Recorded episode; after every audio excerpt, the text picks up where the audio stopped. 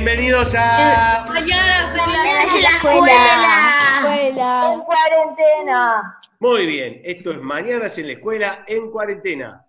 Música graciosa.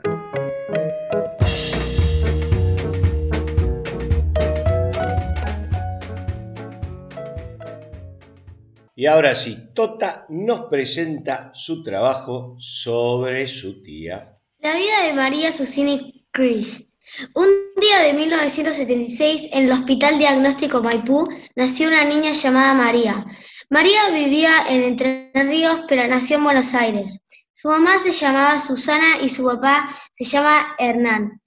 María tenía dos hermanos y dos hermanas mayores. Fue la más pequeña de la familia. Vivió hasta los seis años en el campo, por eso era una niña a la que le gustaban mucho los animales. Su familia decidió mudarse a Buenos Aires y desde entonces vive acá. Cuando era una adolescente, una conocida animadora de televisión le ofreció trabajar en un programa muy famoso que se llamaba Jugate conmigo.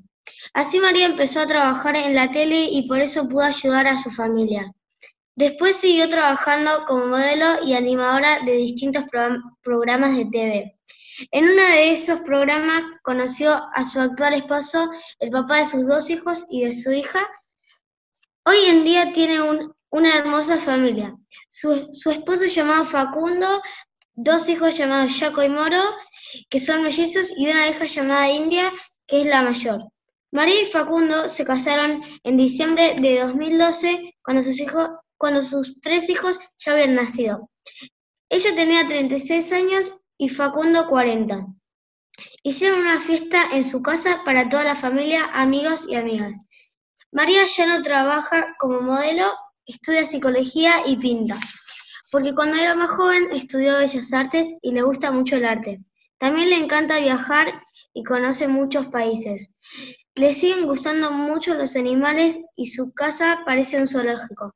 Tuvo un pony, tiene dos hurones, un, cabrito, un perro, un gato y varios pajaritos. También tenía gallinas y tortugas.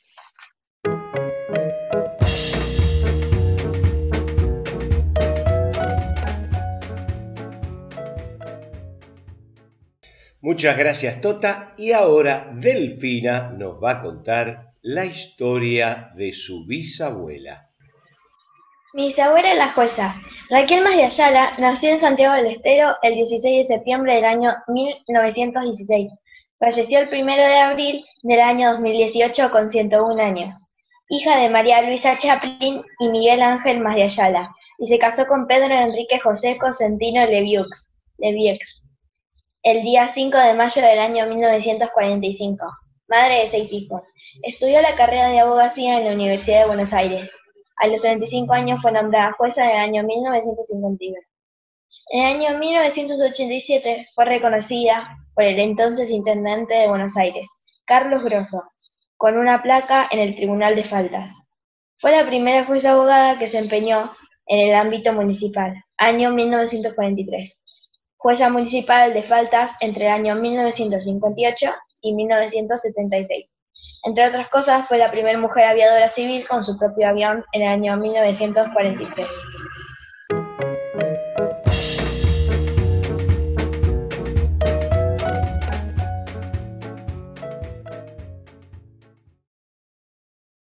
Gracias, Delfina. Y ahora Aarón nos va a hacer un relato muy especial sobre su hermano Sebastián.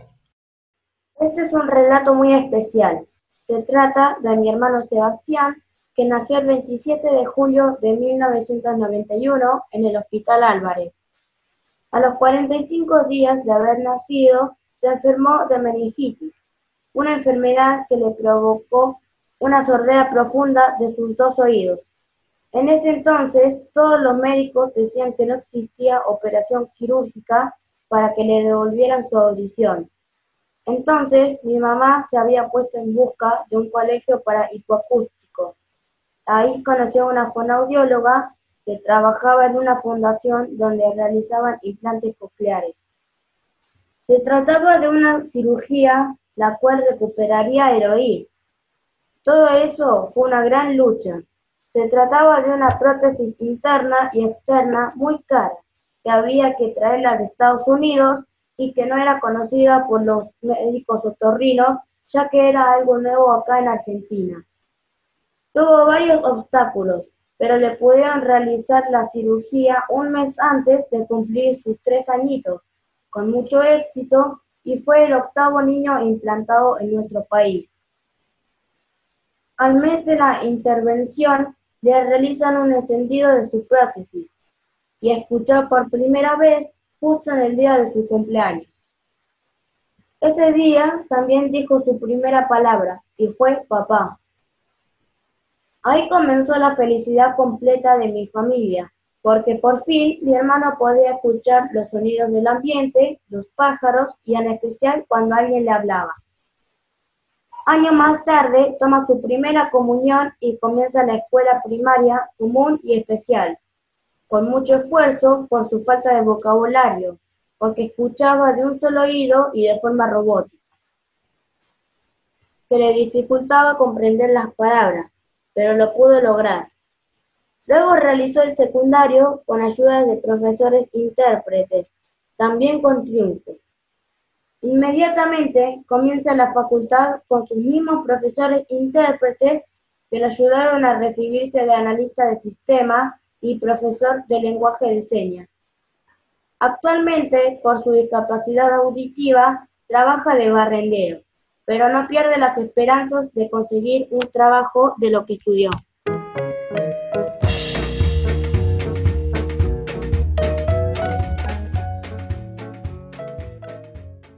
Bueno, excelente los tres trabajos. Tota, que nos habló de su tía y eh, cómo fue toda, bueno, su vida y cómo se dedica ahora a los animales y a las este, pinturas. Me llama la atención de que tiene hurones. ¿Usted lo conoce a los hurones de su tía? Sí. ¿Y dónde se saca un hurón? No sé, la otra en algún lugar, en una veterinaria, creo, no sé. ¿Y por qué la eligió a su tía como, como protagonista de su historia familiar? Porque, no sé, o sea, toda mi familia tiene una, una, vida interesante, pero creí que de esa tía iba a tener una, como más información. Claro, bueno, muy bien. Después, Delfina nos contó de su bisabuela, ¿no? Sí, bisabuela. Y la bisabuela fue una persona muy importante, qué bueno, ¿no? Su bisabuela, ¿usted la conoció a su bisabuela? Sí, la conocí, pero ya estaba medio grande, ella ya, era medio chiquita. Pero qué orgullo, una bisabuela tan importante que le dieron todo. Este, bueno, ¿y usted le, le interesa la carrera de, la, de, las leyes o no tiene...? Ah, ¿sí? Sí, sí, un poco mucho. ¿Le da ganas como de ser abogada como tu bisabuela? No me mueva la cabeza nada más porque esto es una radio. No se van a saber la gente qué es lo que opina. Sí, me interesa. Bueno, por ahí tiene una inspiración en su bisabuela y es más importante todavía que su bisabuela en el futuro. Después, Aaron nos contó una historia conmovedora de su hermano. Este, me llamó mucho la atención cuando escuchó por primera vez. ¿Qué edad tenía su hermano Aarón cuando escuchó por primera vez? Yo tenía tres años cuando tenía él tres años cuando escuchó por primera vez. Y vos obviamente no habías nacido todavía. No. no. Vos sos más chico. Sí lo primero que dijo fue papá, tu hermano. Sí. Mirá ¿Y tu mamá no se puso celosa? Parece que no. Bueno, muy eh, conmovedora la historia del hermano Aarón, que ha hecho un gran esfuerzo, la familia y él, para salir adelante. mi mamá se puso a llorar.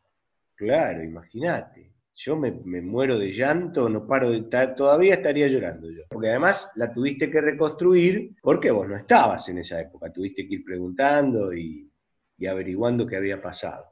Bueno, esperemos que tu hermano le salga todo bien y que pueda conseguir un trabajo de lo que él estudió, ¿no? En algún momento. Igual a todos nos resulta al principio difícil conseguir trabajo de lo que uno estudió, pero bueno, con el tiempo se van dando las cosas. La verdad que fueron tres trabajos hermosos, los de Delfina con su abuela, eh, Tota con su tía y Aaron con su hermano. Por hoy vamos a terminar y nos veremos en el próximo programa donde seguiremos averiguando historias de la familia de los alumnos de sexto grado.